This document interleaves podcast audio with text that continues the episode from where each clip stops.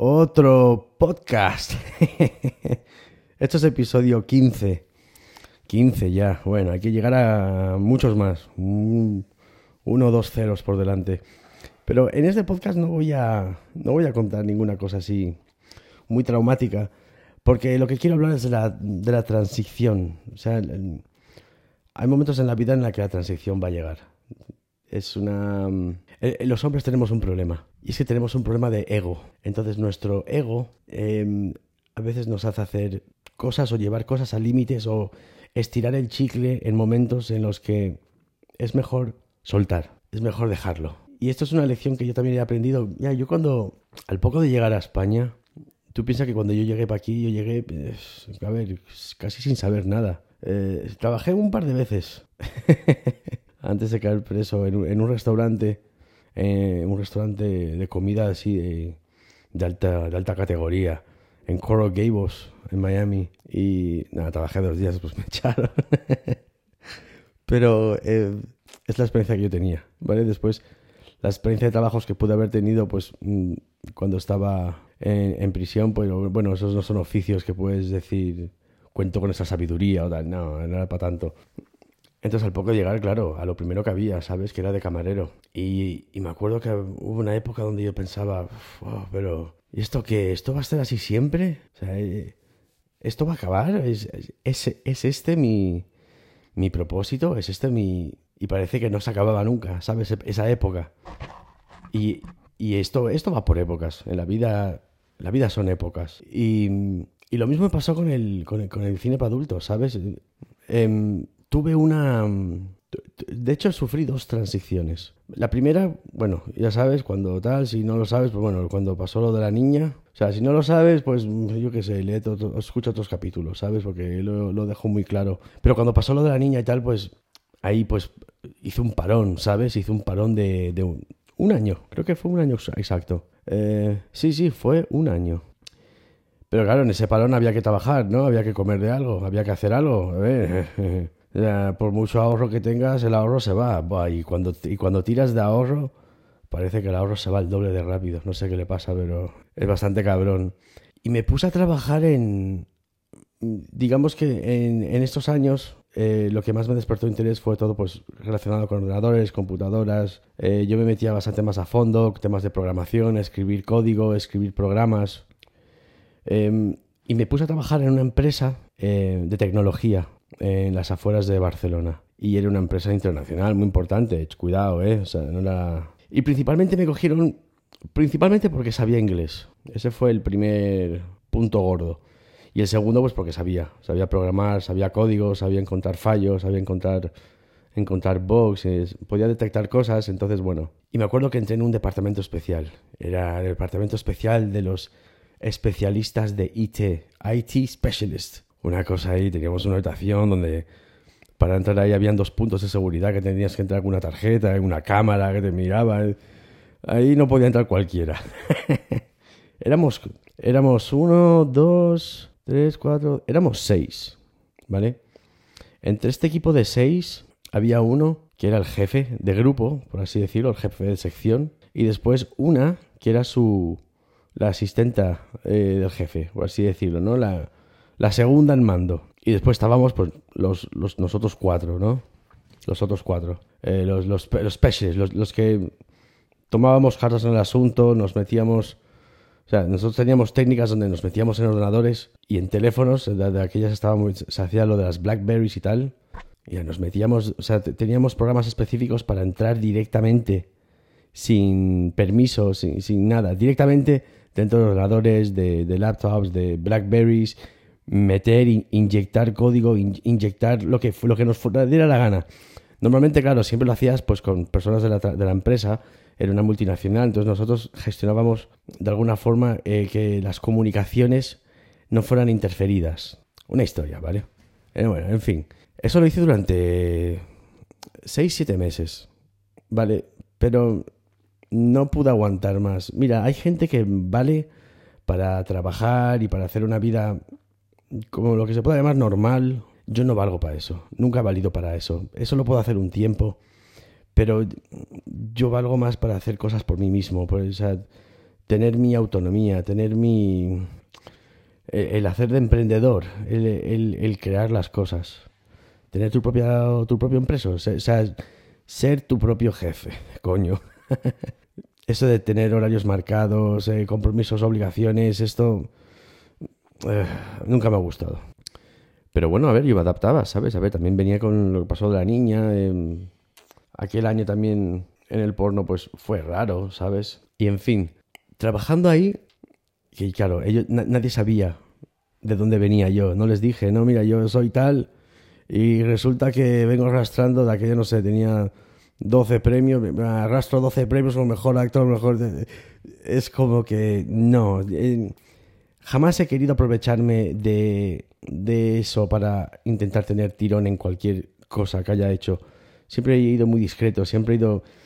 Cuanto más... Eh, en la época donde más popularidad tuve, donde ya se me reconocía por la calle y se me veía constantemente en medios, en historias y en revistas y tal, es cuando más tapado yo iba y cuando menos quería llamar la atención. No disfruto de eso, no, no vivo eso. Eh. Hay gente que lo vive, yo no lo vivo.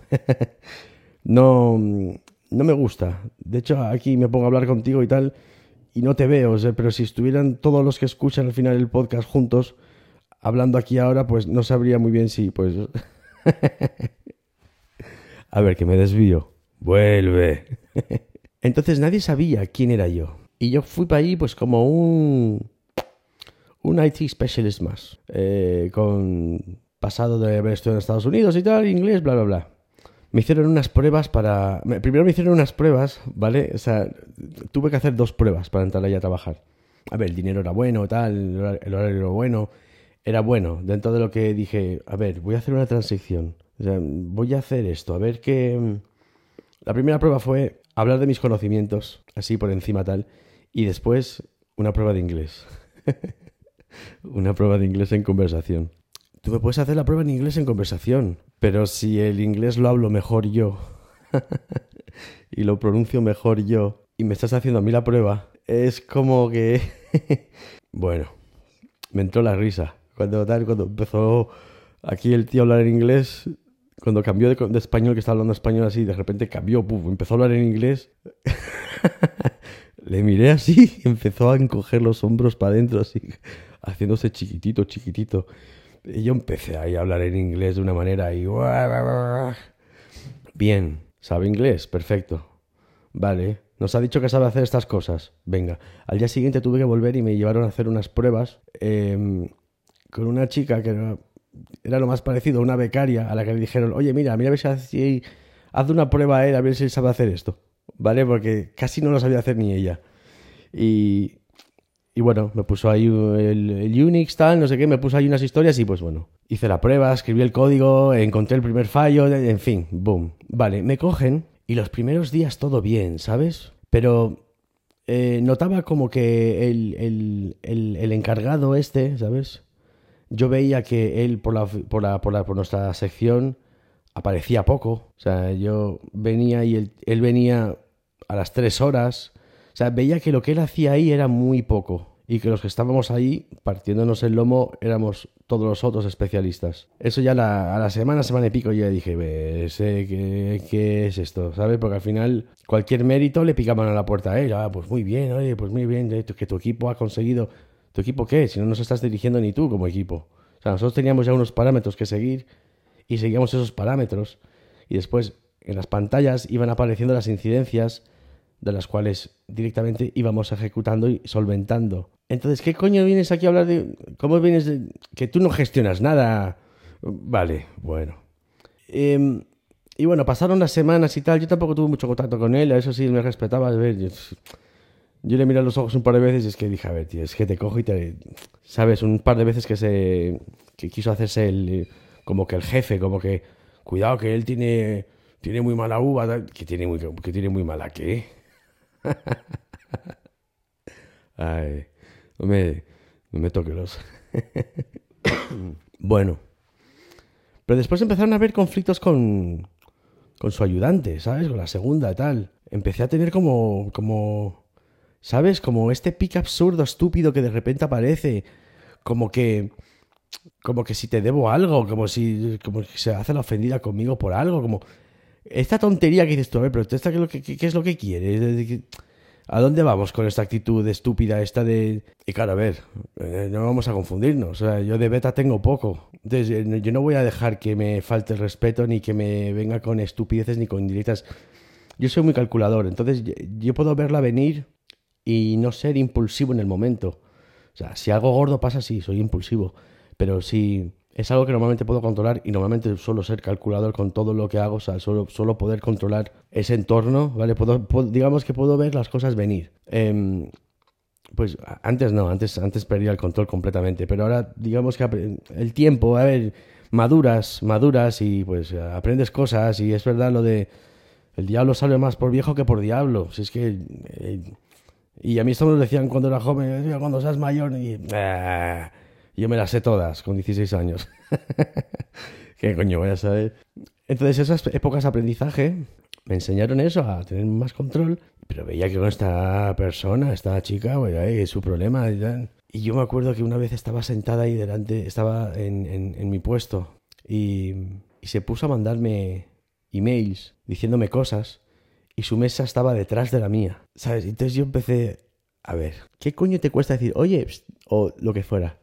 Mandándome emails, como con reclamaciones. No, porque mira, porque esta persona no sé qué, no sé cuánto, tal. No, que este, en esta aquí no encontraste este fallo, no sé qué. Eh, eh, eh, yo pensaba, a ver. Porque no es por nada, pero es que también sabía bastante más de lo que tenía que hacer y de mi trabajo que el que sabía ella. O sea, a ver, yo, yo entiendo bastante de este tipo de cosas del trabajo y también con los sistemas internos que habían dentro de la empresa, yo me puse rápido al tema. O sea, en una semana, diez días, yo ya me aprendí todos los parámetros, todos los programas, sistemas de ejecución, eh, todo, todo. a mí me vienes a contar a mí de que si está, que esto tal que se hizo mal o se hizo bien, si yo sé cómo se hace hace tiempo y quizá lo que dices tú que se hizo mal no es que se haya hecho mal, sino que y se pone a mandarme y cogí y, dije, yo pensé, es, estúpida. ¿Qué coño me mandas a mí? Y le contesté al email y tal y cual y le contesté ¿Qué me estás, le puse, ¿qué me estás contando de qué tal y cual? Y cuando se lo mandé, al poco veo que ella coge y la escucho resoplar. Así como, escúchame. me empezó a entrar este arroyo, ¿sabes? Este arroyo de decir, de, mal rollo. Y, y, me giré. Dije, estaba todo el mundo, estaba también el, el, el, jefecito este, ¿sabes? Que se quedó más callado. Ay, normal, callado, que ver, con la mujer, ¿sabes? O sea, le puedo hacer frente y tal, pero no me voy a pero con un hombre es diferente, ¿sabes? La cosa entre hombres, la cosa es muy diferente. ¿eh? Como, digas dos, como me digas dos palabras mal dichas, eh, a ver, puede ser muy diferente. Que te lo diga una mujer tal y cual, y tú, eh, tolerancia, no sé qué, venga, va, paso. A que te diga un hombre, digas tú, tú a mí, mocoso, vas a, tú te has visto. y me giré y dije, oye, tú deja de resoplar y de mandarme emails que me tienes aquí. Si quieres decirme algo, me lo dices ahora. Pues ya te lo dije en el email que estaba mal hecho, no sé qué, no sé cuánto, eso tal. Pues no, no, no estaba mal hecho, no. Estaba bien hecho por esto, esto, esto, esto y esto. Y seguí esto, esto, esto, esto, esto y esto. Y a ver, ¿qué problema hay conmigo? A ver, si yo me hubiera equivocado, si lo hubiera hecho mal, si el, el jefecito de turno hubiera dicho, no, no, si es que él lo hizo mal y ella tiene razón. Pero como yo tenía razón, nadie pudo decir nada, nadie pudo decir, nadie te va a defender, o sea, te estás metiendo en un, en, en, un ajo tú sola. Y aquí el día pasó eso, a ver, claro, evidentemente ahí todo quedó, quedó el, el mal rollo ya en el ambiente, menos mal que ya creo que quedaban pocos 15 minutos, media hora para acabar ya y marchar. Y, y me fui. Y, y me fui, me fui pensando, o sea, tócate los cojones, ¿sabes? O sea, lo, lo, lo, que estoy soportando, que nadie tiene por qué tenerlo en cuenta ni en consideración, ni lo conté justo para que no tuviera nadie que intentar sentirse que tuviera que tenerlo en cuenta o en consideración, ¿eh? ¿sabes? Pero lo que estaba arrastrando con lo de la niña muerta, con esa transición que estaba haciendo de, a ver, que me... Este, eh, chica, vengo de un mundo donde yo en un festival no caminaba tres pasos sin que alguien dijera, ¡eh, tú! La gente me, me apreciaba, me abrazaba, se hacía fotos conmigo, o sea, tenía, o sea, tenía cierto nivel de, de, de, respetabilidad, no sé, sí es esa palabra. O sea, había un respeto y, y, me veía ahí en este núcleo de, hackers profesionales para una empresa contratada por ellos mismos para arreglar sus propios problemas, donde tengo a una mocosa, que es que, a ver, escúchame, no es por nada, pero es que yo tenía más años que ella, sabía más que ella, porque he demostrado, estaba, a ver, tía, a mí me vienes a mí hablando de historias tal y cual, si es que no hablas bien el inglés. ¿Qué me vienes a decir a mí que si un código está mejor o peor escrito si tú no sabes ni ese código? No sabía ni Python, no sabían... No ¿Qué, me, ¿Qué me vienes a contar a mí que...? Y me acuerdo que me fui pensando, ¿y esto? ¿Sabes? Volvía al pensamiento ese de, ¿y esto va a ser así para siempre? O sea, ¿en serio voy a apartar todo lo que fui? Ahí empezó el ego, el ego este tan traidor que tenemos los hombres. Y pensaba, te voy a apartar yo todo lo que, a lo que llegué a conseguir, con lo que me costó llegar a donde llegué y, y, lo que me costó sudar para conseguir ese reconocimiento y ese cierto prestigio y tal. Lo voy a tirar todo por la tierra ahora y me voy a dedicar a esto, aguantar a un, una mocosa y el, el, el, el, jefe de... Él no es que me hiciera nada, ¿vale? Pero no me gustaba su mirada, ¿sabes? Tenía una mirada como que por, de, por encima del hombro y yo pensaba, pero campeón, te habrás hecho más de una paja conmigo. ¿Qué me estás contando? Veía esa miradita, claro, cuando yo le miraba a él, ya me... Pero yo notaba ese toque de arrogancia. Esa es una cosa que aprendes rápido también. Cuando tu bienestar o tu vida depende de ello, en sitios como la cárcel y tal, aprendes a interpretar rápido las miradas, porque las miradas te dicen mucho. Y dos, tres segundos de mirada tú ya sabes, ya, ya puedes leer. Entonces... Eh, y cogí y dije, mira, o sea, fui a trabajar un par de días más o tres y de repente pasé. Eh, cogí la baja, no, estoy mal y tal, me encuentro mal. Y la, la, la estúpida esta me mandaba, me mandaba correos, emails pues cuando vuelvas tienes que traer el justificante de no sé qué, el de no sé cuánto, el no sé cuánto, ¿sabes? Pidiéndome una, tipa, una pila de... Pero de, qué me vienes? ¿De qué me vienes? y claramente a tomar por culo. O sea, dije, mira, que os follen. No necesito esto en mi vida, que os follen. Y todavía después mandar recursos humanos, ¿no? Que tienes que pagar, que tengo que pagar yo el que... No, no, porque como te fuiste sin avisar con 15 días de antelación, pues tienes que Querían que les compensara yo a ellos. que te pague yo a ti. Que me voy yo de tu empresa y que te pague yo a ti. No, porque claro, es que tu puesto de trabajo es un puesto complicado y no puede quedarlo en vacante y entonces... Que te pague yo a ti. y me fui, no volví. Folle, me pide. Em, después me encuentro a la tía, a la mocosa esta, en un festival, en un festival porno cuando estaba yo de productor, que estaba, tenía yo mi marca y había montado ahí, bueno, había montado un stand de estos de...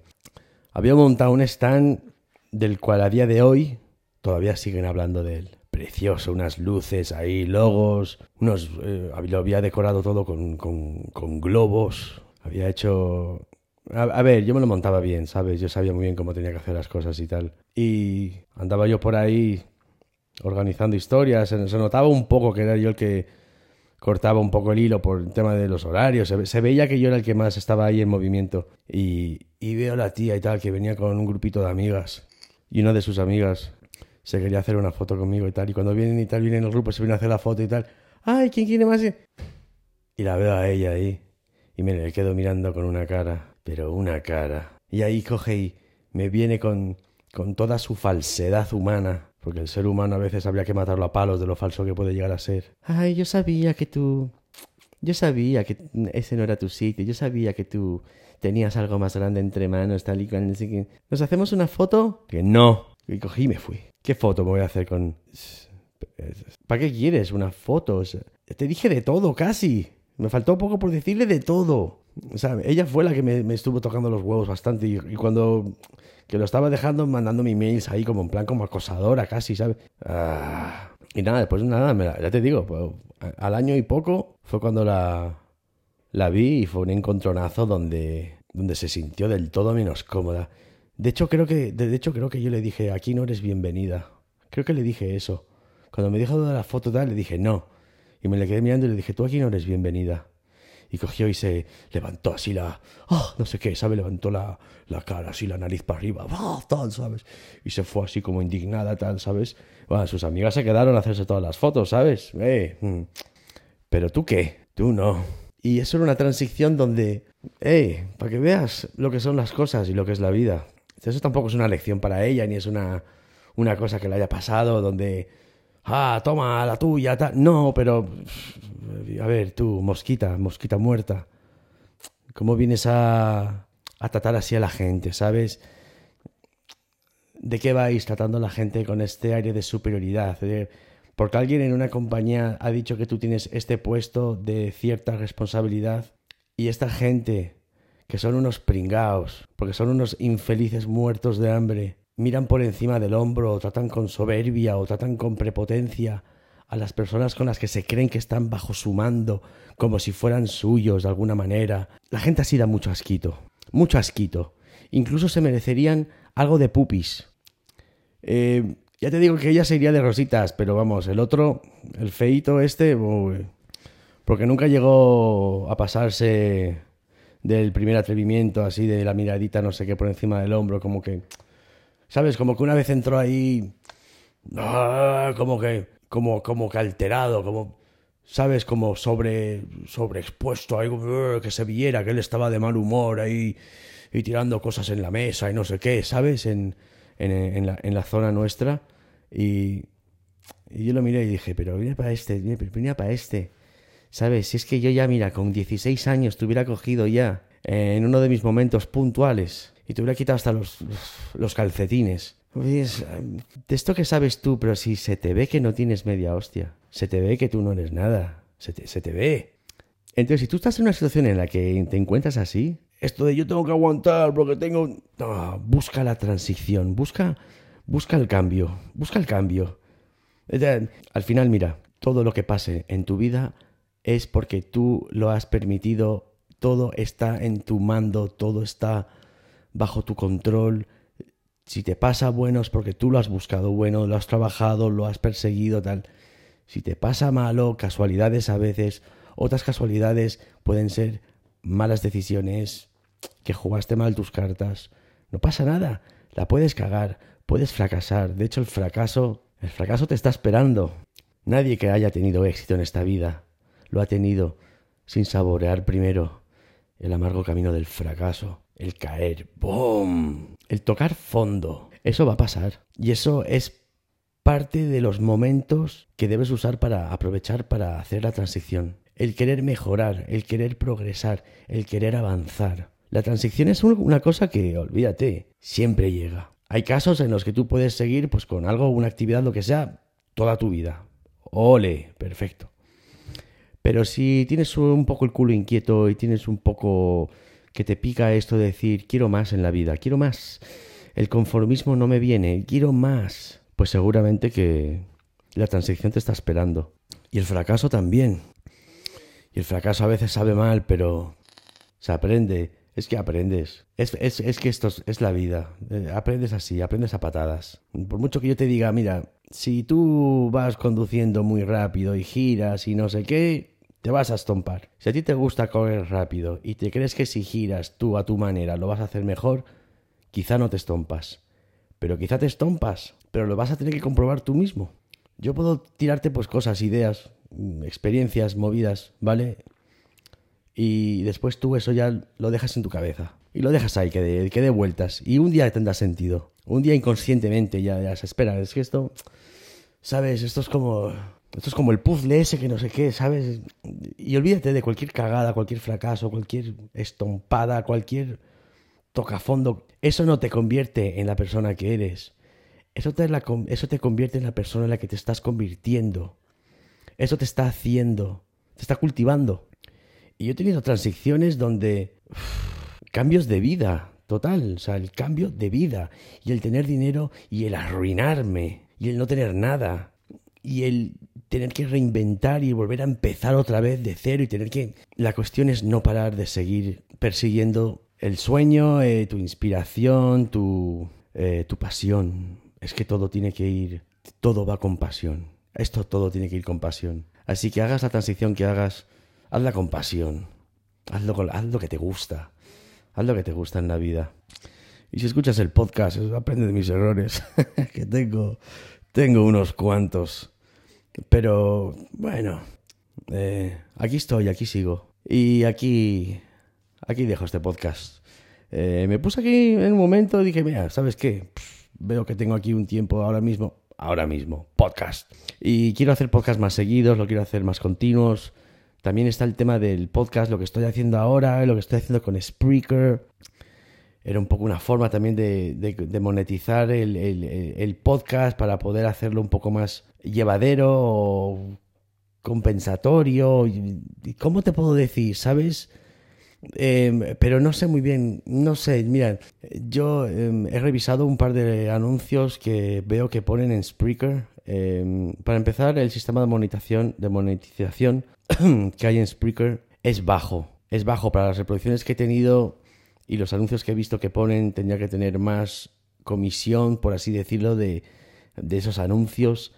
Pero yo es que yo no quiero hacer esto para que tú tengas que estar escuchando anuncios, ¿sabes? Aunque yo sé que yo sé que muchos me lo dicen, oye, mira, yo veo los anuncios que tú quieras en YouTube y tal, yo que puedas hacer esto y yo lo, yo lo agradezco y me, y me, encanta, me encanta el, el, poder hacerlo, pero no quiero estar, no quiero que te cosan a, ni a anuncios, ni a historias que a ti no te importan una mierda, ni para eso pues ya tendré que buscar yo otro tipo de patrocinios, otro tipo de formas, de fórmulas para poder hacer los anuncios yo, con cosas que yo puedo imaginar que son relevantes, con los que escuchan el canal y tal, pero esto de Spreaker, por ejemplo, no lo estoy viendo. Entonces, mira, me contactaron de, de Patreon y me han contactado ya un par de veces y no, no les hacía mucho caso, pero ayer tuve una conversación con, con un representante de ellos que me llamó y tal, entonces, bueno, vale, sí, está muy bien que ellos persistan un poco en esto, ¿vale? Me imagino que ellos también, pues, para ellos sería beneficioso que yo hiciera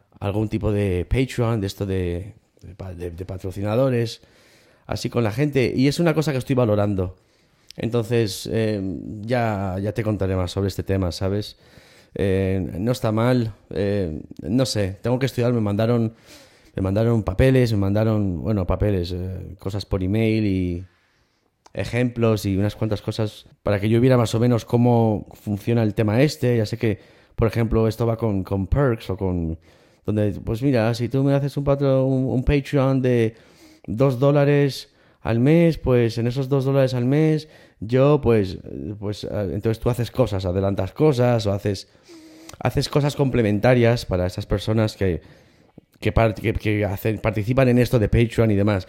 Pero lo estoy mirando. Una cosa sí tengo clara. O sea, yo no voy a estar haciendo este podcast, primero, para que Spreaker esté introduciendo anuncios eh, dentro del episodio em, con el son de decir, no, porque esto es una forma en la que puedes patrocinar, el, monetizar, el contenido y tal, y después ver que ni el contenido está siendo monetizado como, como tal, ni que bajo ningún concepto quiero que a ti te metan en un episodio dos o tres anuncios. ¿Sabes? Porque no, a ver, pero ¿estamos locos o qué?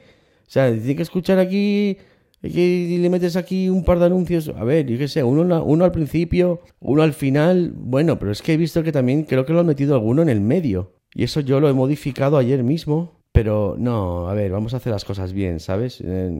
Entonces, bueno, ya, ya veremos lo de pecho. Tal empiezo, aquí ya, y ya, pues... bueno, si es que lo del podcast puedo hacerlo perfectamente. Es que me puedo poner a empezar a hablar y no paro y sigo y sigo y hablo y hablo y y cojo por aquí, cojo por allí. Gracias por escuchar eh, y los alfa fieles, los que llegan hasta el final. Muchos ya lo saben, otros si no, pues el teléfono de WhatsApp de, del canal donde, bueno, pues puedes contactar directamente conmigo 001 o más 1 707 706 0667. Me puedes escribir ahí en el WhatsApp, me saludas, hey, ¿qué pasa? No sé qué, y te saludo, hola, ¿qué tal? oye, un consejo, esta navaja, tal, yo te contesto, te mando una recomendación. En fin, eh, un contacto un poco más directo eh, para los alfa fieles que llegan al final, por supuesto.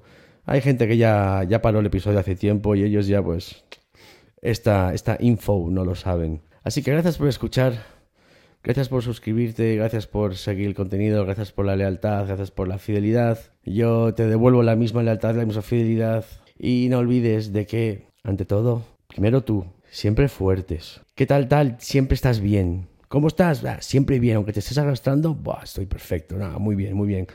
Tengo cosas, tengo cosas. Que no te vean mal, no des ese gusto. A nadie. Y sé egoísta con tu tiempo, con tus reflexiones, con tus sentimientos. Y ante todo, fiel a ti mismo y a tus sentimientos. Eso es lo que te hará siempre fuerte. Gracias por llegar hasta el final. Te llevo mi corazón.